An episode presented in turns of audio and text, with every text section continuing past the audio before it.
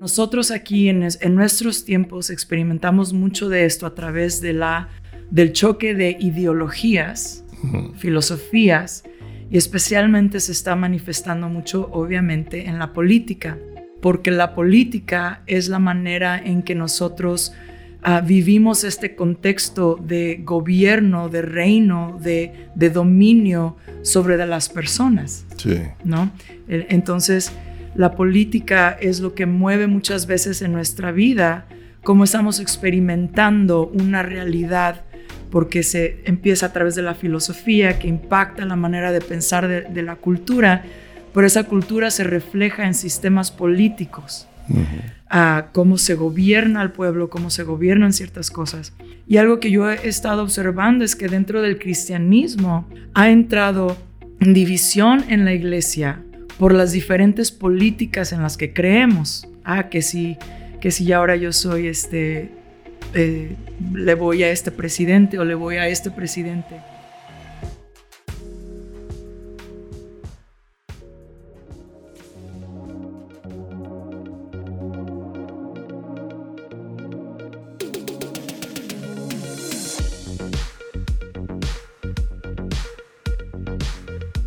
¿Qué tal? Muy bienvenidos una vez más a este programa de pensamientos y diálogos de siguiente página, siguientepágina.com, en donde usted puede ver más de nuestros productos, más de las entrevistas, más de las pláticas, algo del material escrito que por cierto, estamos ya terminando la reedición del segundo libro, que yo sé que le va a gustar a usted.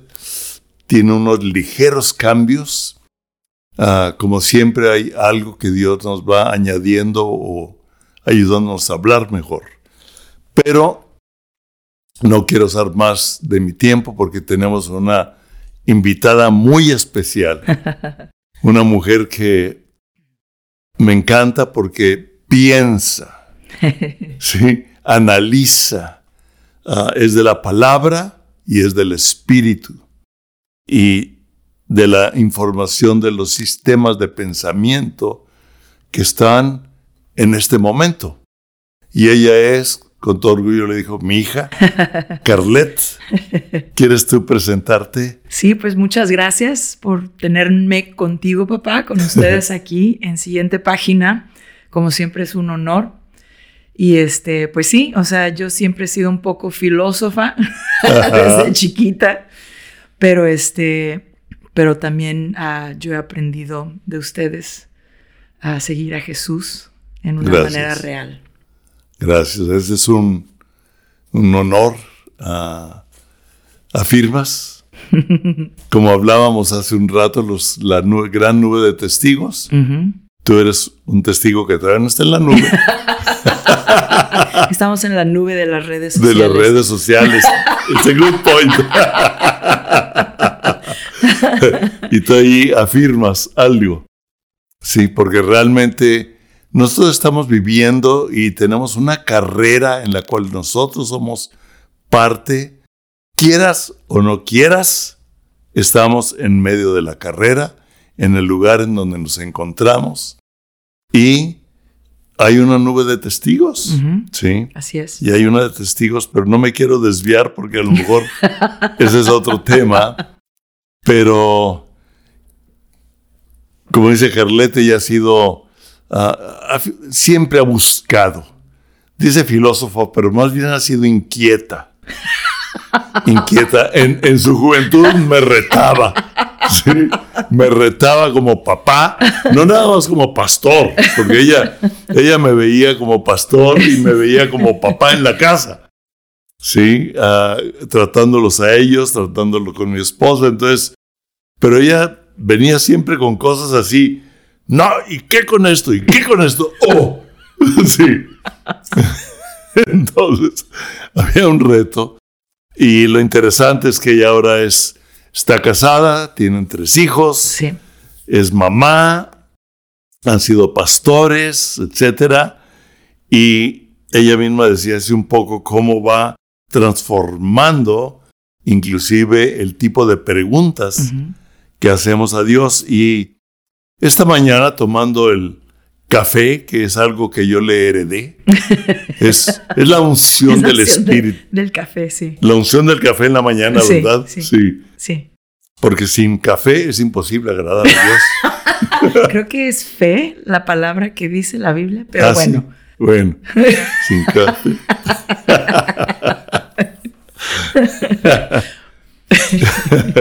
y mientras tomábamos el, café de esta mañana, ah, ya estábamos platicando. Ella dijo una frase que yo deseo, Carlet, que de aquí tomes y hables y tal vez yo provoque algún diálogo con alguna pregunta o interrumpa. Pero tú dijiste algo al hablar de la situación actual, de la política, del mundo, de lo que está pasando en la iglesia, en los gobiernos, etc. Tú dijiste esta frase que me impactó y la apunté. Mi fe informa mi política, pero mi política no avanza el reino. yo, yo me quedé a su mecha, espérame. Fui por una pluma y apunté esa frase. ¿Quieres hablarnos más de eso y quieres expander sí. lo que venga? Ah. Ah, estamos viendo, pues, en tiempos, contextos culturales eh, en todo el mundo y ah, donde estamos viendo el, clash de los reinos. Mm. Y especialmente estamos viendo lo que Jesús habló en Apocalipsis a, través de Juan acerca de lo que iba a venir, a que iba a haber este, este choque de reinos, entre el reino de la luz y el reino de las tinieblas. Pero nosotros aquí en, en nuestros tiempos experimentamos mucho de esto a través de la del choque de ideologías, filosofías, y especialmente se está manifestando mucho, obviamente, en la política, porque la política es la manera en que nosotros ah, vivimos este contexto de gobierno, de reino, de, de dominio sobre de las personas. Sí. ¿no? Entonces, la política es lo que mueve muchas veces en nuestra vida cómo estamos experimentando una realidad porque se empieza a través de la filosofía que impacta la manera de pensar de, la cultura, pero esa cultura se refleja en sistemas políticos, a cómo se gobierna al pueblo, cómo se gobiernan ciertas cosas. Y algo que yo he estado observando es que dentro del cristianismo ha entrado división en la iglesia por las diferentes políticas en las que creemos ah, que si, que si ahora yo soy este, eh, le voy a este presidente o le voy a este presidente. Y entran los pleitos en la iglesia. Y yo he estado meditando mucho en esto y teniendo una plática con un amigo que me, que me, porque él me decía algo y yo le decía, es que yo no creo así, lo siento, yo no creo así. Yo tengo estos valores, pero yo no creo en lo que tú me estás diciendo, cómo lo debemos de vivir. Y me dijo, a ver, explícame. Y le dije, y salió esta frase, le dije, es que yo no creo, o sea, mi fe informa mi manera de ver, mi política, mi manera de entender la política, cómo se vive la política en el mundo. Pero la política no avanza, ni establece, ni defiende el reino de Dios en mi vida. Porque el reino de Dios no es política, sino es, es algo, es una realidad espiritual. Jesús dice aquí en, ah, ¿dónde estoy? Lucas 17 dice, los fariseos le preguntaron a Jesús cuándo iba a venir el reino de Dios. Estaban preguntando una pregunta que muchos de nosotros estamos preguntando. ¿Cuándo va a, a venir Dios a intervenir en esta situación política que estamos viviendo, que cuándo va a venir a Dios a poner orden en la política, que se establezca este presidente, que se establezca este sistema, ¿cuándo va a venir el reino de Dios? Y él les respondió, la venida del reino de Dios no se puede someter a cálculos. Mm. No van a decir, mírenlo acá, mírenlo allá, porque dense cuenta de que el reino de Dios está en ustedes. Wow. El reino de Dios está en, ustedes. Y eso es lo importante, aprender a vivir el reino de Dios en donde vivimos, en medio de la política, en medio del sistema social, ah, religioso, cultural y aprender a vivir el reino para que el reino en nosotros se manifieste, ¿no? Sí. A través de nosotros, sí. Y el reino de Dios, la Biblia, Jesús habla de que el reino es como una semilla, una semilla, y habla también de que la palabra es como una semilla. La semilla cae en el corazón y la semilla que dio, que Jesús dice que la semilla es como la semilla de mostaza, que es la semilla más pequeña, pero que crece en el árbol más grande. Y luego habla de que la palabra es una semilla. Y habla Jesús de que a los discípulos les dice, ustedes ya están limpios por la palabra que yo les he hablado. Si ustedes permanecen en mí, yo permaneceré en ustedes. El reino de Dios aumentará en ustedes. Entonces, esta semilla que Dios habla en nuestro corazón, el reino es una realidad interna que va transformando tu vida de adentro hacia afuera. Y conforme el reino va creciendo dentro de ti, se va expresando hacia tu exterior y va cambiando tu entorno. De acuerdo a tu nivel de influencia. Claro. Entonces, el reino de Dios no es un sistema político que se toma por fuerza de esa manera. O sea, yo no puedo establecer el reino a través de la política de Dios, del, perdón, de la política del mundo. No, ni de un sistema filosófico. No. No, sino de la expresión de mi transformación de acuerdo a la palabra. ¿sí? Pero dice, renovaos en el espíritu de vuestro entendimiento. ¿sí? Una renovación a lo que nosotros hemos recibido por la influencia de los diferentes sistemas de pensamiento que nos han formado y con la cual hemos actuado. ¿Sí? Sí. Y Él quiere que esa forma de pensamiento, esa forma interna sea transformada para poder impactar, para poder cambiar con su reino. Es lo mismo que esperaban los discípulos, ¿no? ¿Cuándo va ¿Cuándo vas a, quitarnos de la bota de los, de los romanos? ¿no? Y todos esperaban a, un Mesías que los quitara de un sistema de gobierno. Cuando Jesús les dijo, el reino ya está aquí. Sí. Sí.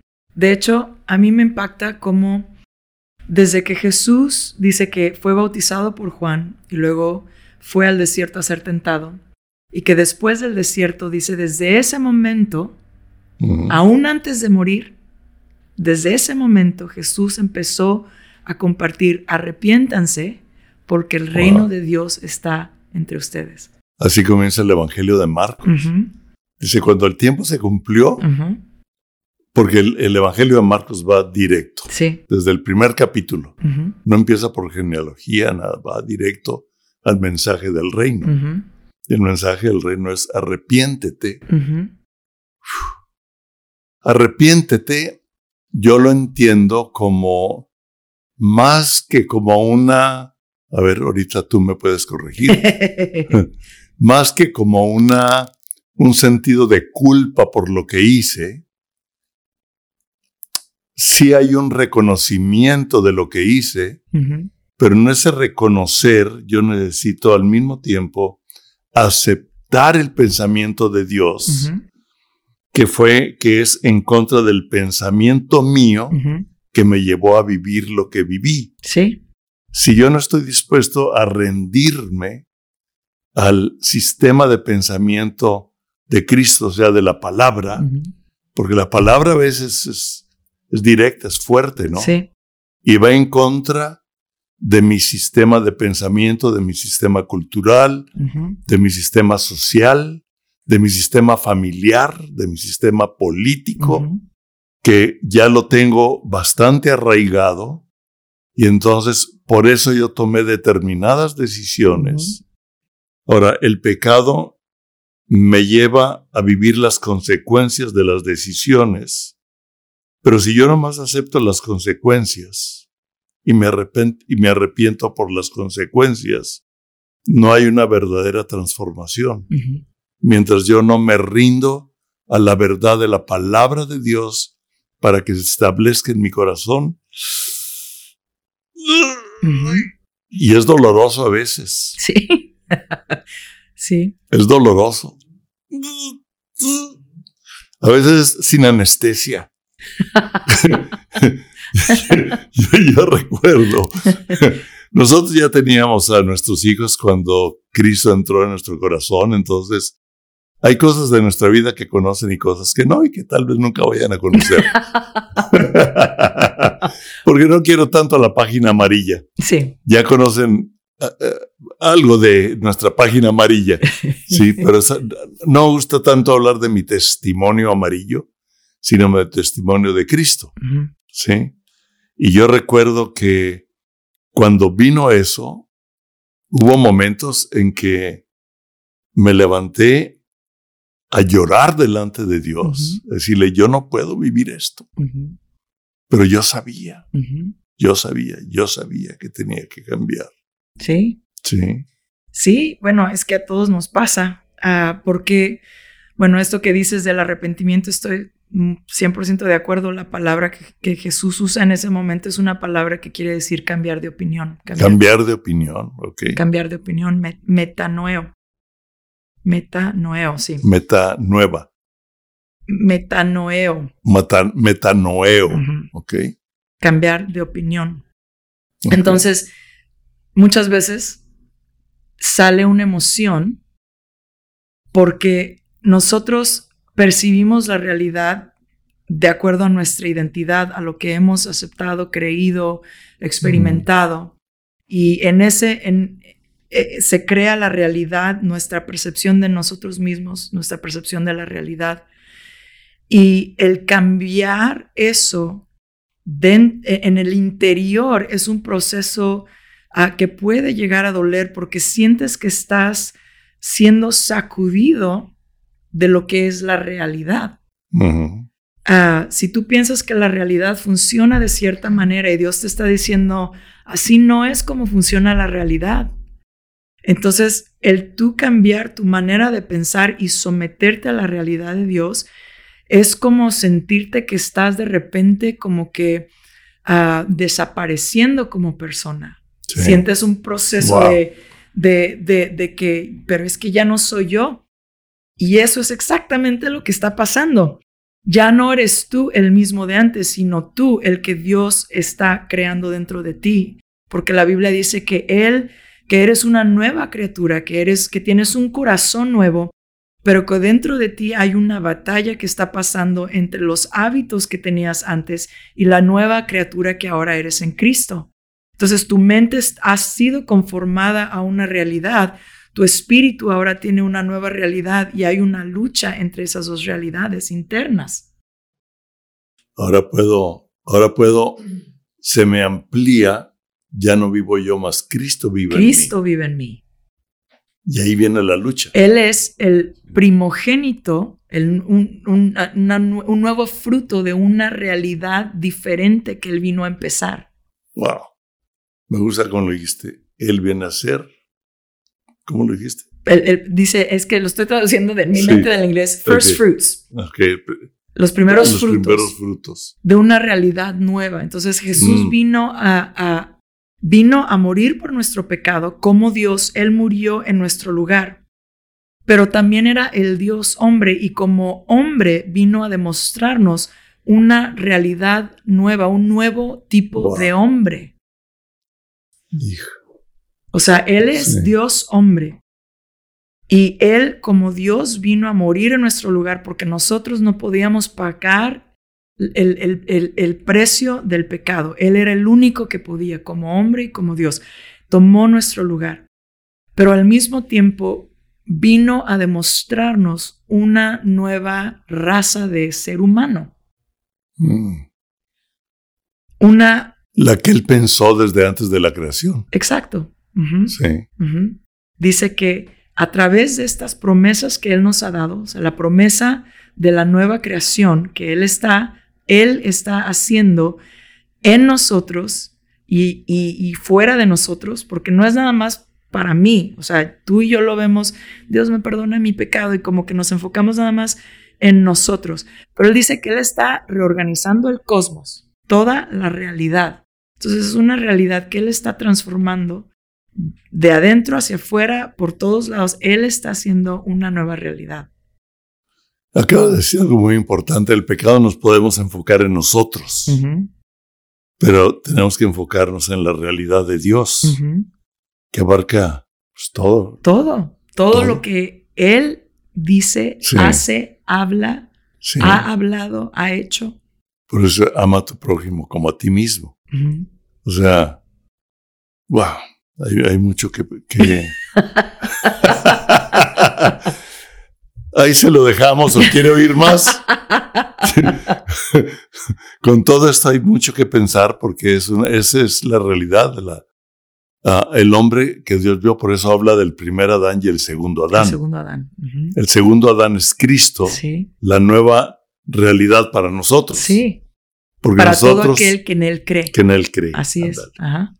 Porque nosotros traemos la naturaleza del primer Adán, la naturaleza de pecado. El segundo Adán, Cristo que vivió y murió sin pecado por nosotros, viene a ser la imagen para ser transformados al segundo Adán, que es el verdadero humano, la nueva, la raza humana realmente.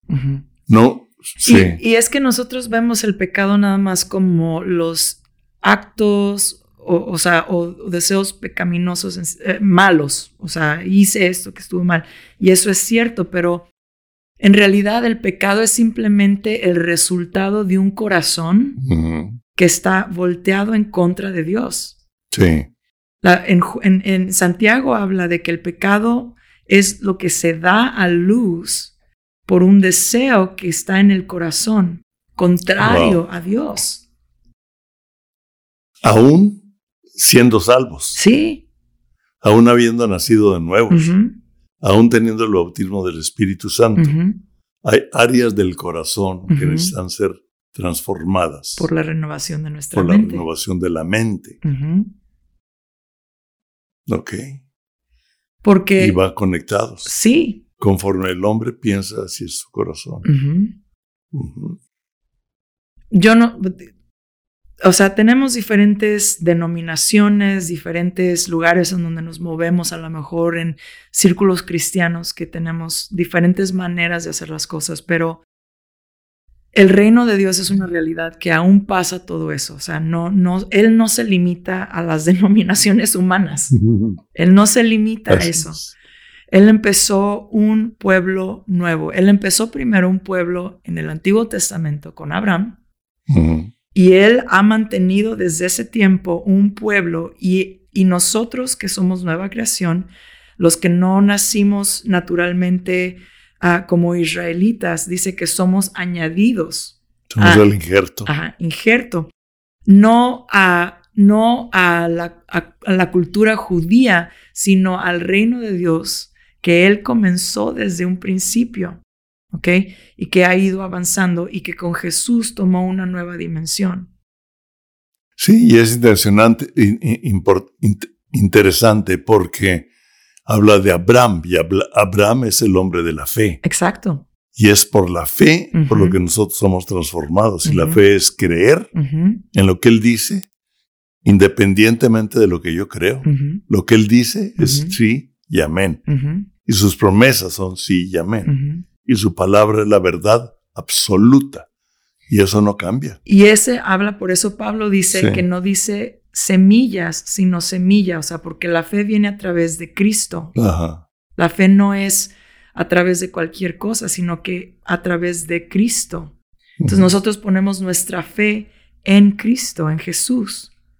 Él es el descendiente del que habla y a través de Él somos ahora nosotros, entramos a participar en el reino de Dios. Sí. Puestos los ojos en Jesús, el autor y, el autor, autor y consumador de la fe.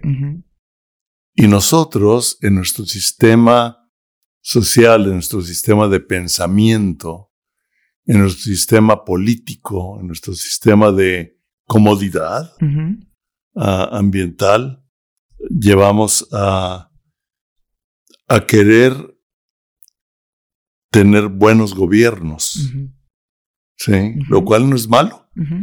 Pero tú dijiste algo, ah, que en un buen gobierno puede haber un buen flor, el florecer humano, pero no el reino. No. ¿No? Son dos cosas distintas. O sea, Dios es Dios de todo. Crean o no crean en Él, Dios existe y Él dice que Él establece el los gobiernos y que Él pone y quita. Sí. ¿Ok? Ahora, nosotros como seres humanos fuimos creados todos a la imagen y semejanza de Dios. El pecado ha llegado a distorsionar la imagen de Dios.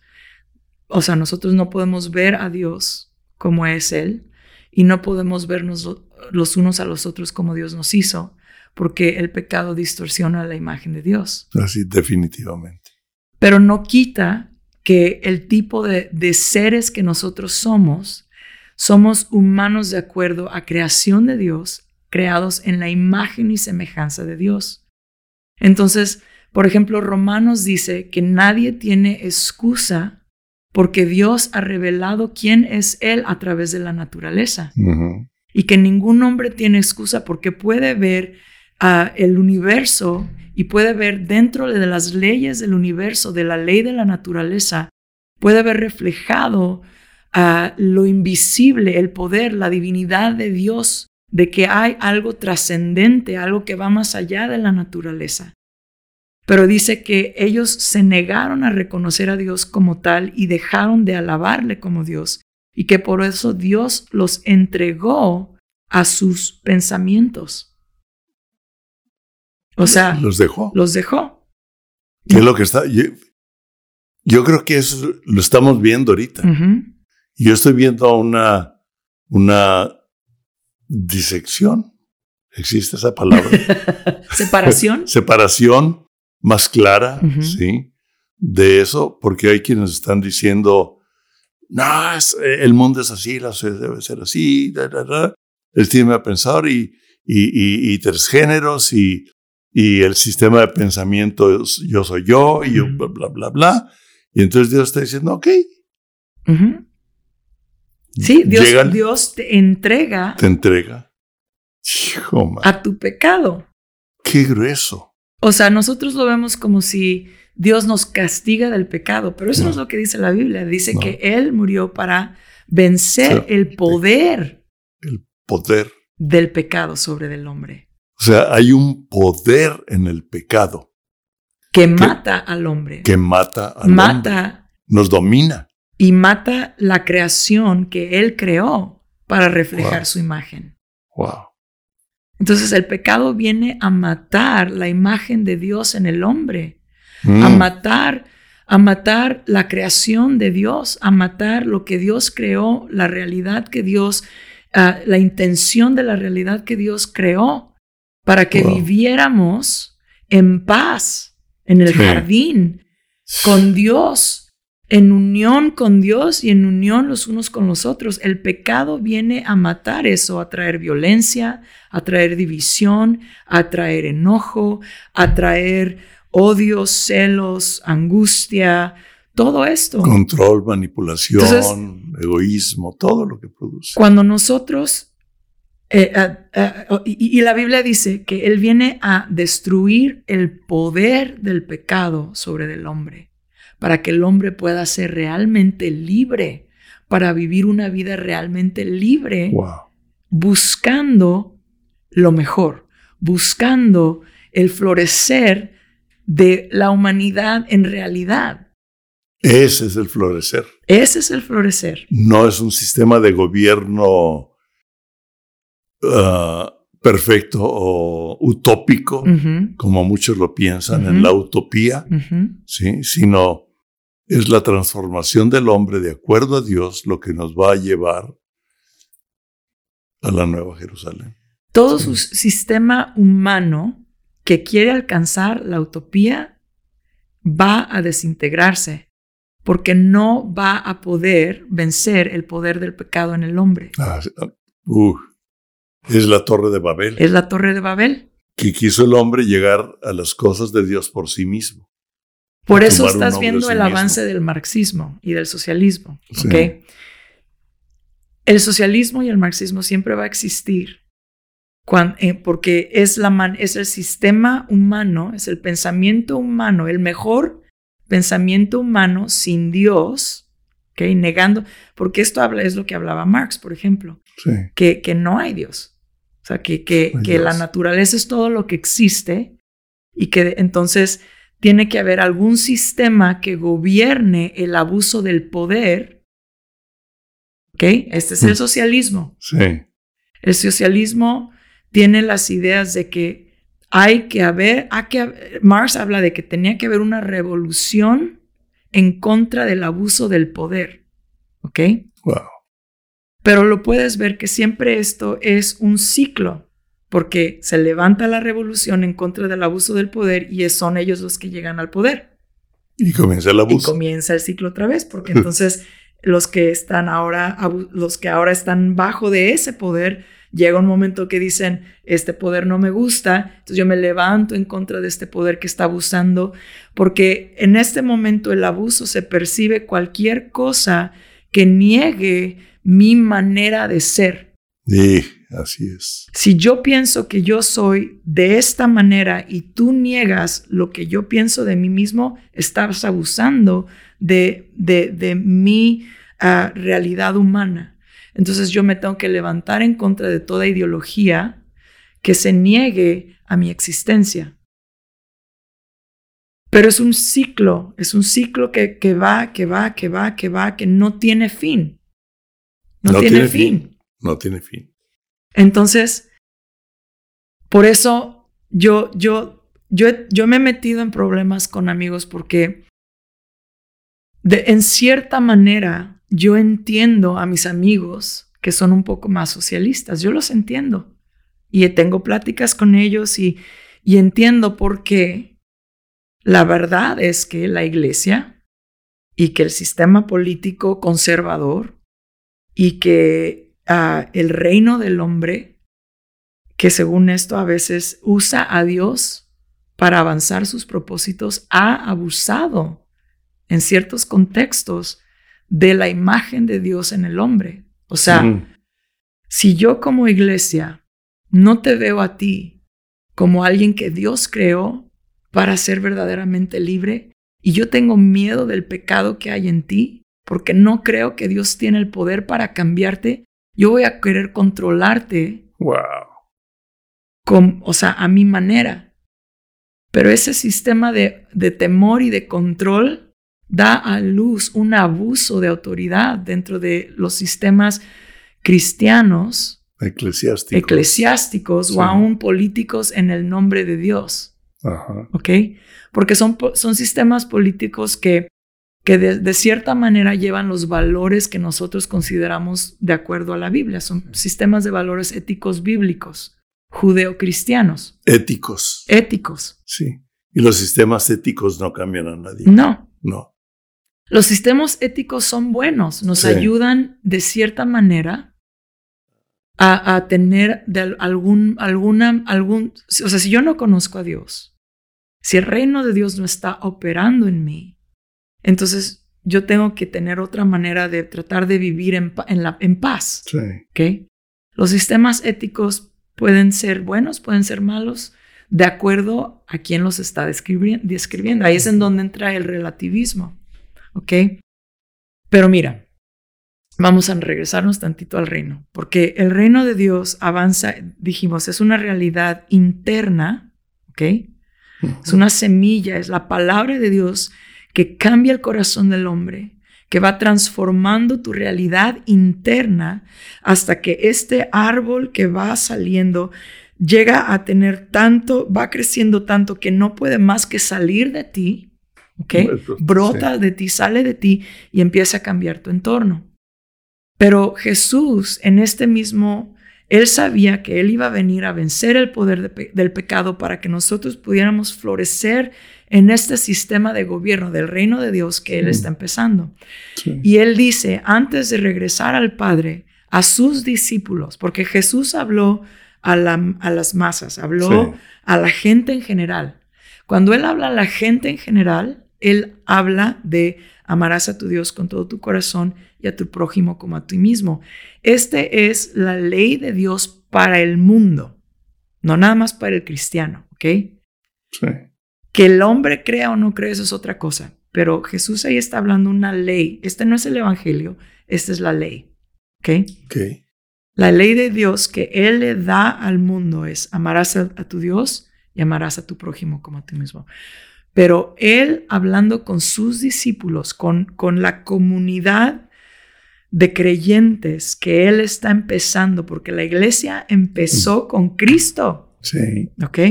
Cuando viene el Espíritu Santo, se inicia ahora una comunidad nueva. ¿Ok? Ah, él ya había establecido la familia, él ya, él ya, ya, ya, está, ya había establecido el reino, el, eh, perdón, el gobierno. Hay ciertas cosas que Dios estableció dentro de la creación desde un principio. Los sistemas de familia, los sistemas, el, o sea, el, el, hombre, la mujer, la familia, ah, el gobierno, son sistemas que Dios estableció. Pero en el Nuevo Testamento empieza la eclesía. La eclesía. La iglesia, la comunidad de Dios, la comunidad de fe, una comunidad nueva. Y a esta comunidad les da Él, dice, un nuevo mandamiento yo les doy. Aquí se los leo. Un nuevo mandamiento yo les doy, que se amen el uno al otro como yo los he amado. Así se han de amar los unos a los otros. Wow. Como yo los he amado. Como yo los he amado. No, o sea, no, no. Si nos ponemos a pensar, porque la otra es ama al prójimo como a ti mismo. ¿Ok? Sí. Eso es una manera de amar. Ajá. Pero él está diciendo, ahora yo quiero que ustedes aprendan a amarse los unos a los otros como yo los he amado. Va una rayita más para arriba. Va para arriba, porque Sí. dice, nadie tiene mayor amor que, el, que, que un amigo que da su vida por el otro. No, pues, Y dice, por este amor, este nuevo mandamiento, por este amor, va a saber el mundo que son mis discípulos. van a conocer el tipo de hombre El tipo de hombre. que yo establecí en mi corazón desde la creación, desde antes de la creación. Ese es el tipo de hombre por el cual yo morí en la cruz para venir a formar la verdadera humanidad. Entonces, me regreso ahora porque yo digo que entiendo un poco a mis amigos que son más socialistas, un poco más socialistas. ¿Ok?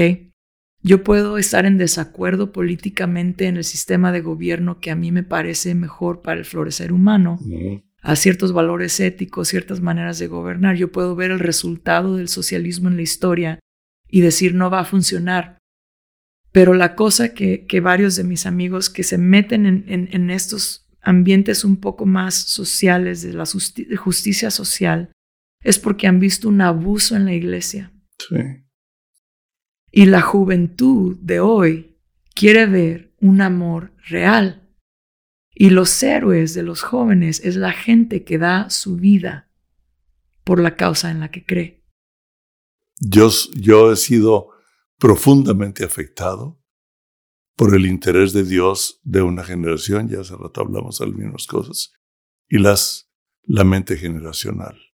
Y los jóvenes son clave en este momento, no se digan los niños, que son más inocentes, son más sensibles. ¿Quieres orar para cerrar esto? Sí. Gracias, Señor, porque tú eres el que has empezado la obra desde un principio. Todo lo que avanza en tu reino empieza contigo y termina contigo. No es por poder del hombre, no es por manipulación del hombre, no es por talento del hombre, sino es por tu espíritu. Y tú lo has comenzado. Aún la fe en la que vivimos dices que tú eres el autor y el consumador de nuestra fe. Así es que te damos gracias, Señor. Te pedimos que abras Señor. nuestros ojos, los ojos de nuestro Sí, entendimiento, los ojos de nuestro corazón, nuestros oídos para entender, para oír lo que tú estás hablando hoy. No cambia en ninguna manera en cómo has hablado en el pasado, pero hay una cosa nueva que tú también estás hablando, cómo lo debemos de vivir en el contexto cultural en el que le estamos viviendo hoy. Danos oídos para oír, ojos para ver y entender. Gracias, Padre. En el nombre de Jesús. En el nombre de Jesús. Y gracias por bendecir el corazón de cada uno de los que ha visto, está viendo y va a oír estas pláticas en el nombre de Jesús. Amén. Amén. Gracias, Dios los bendiga.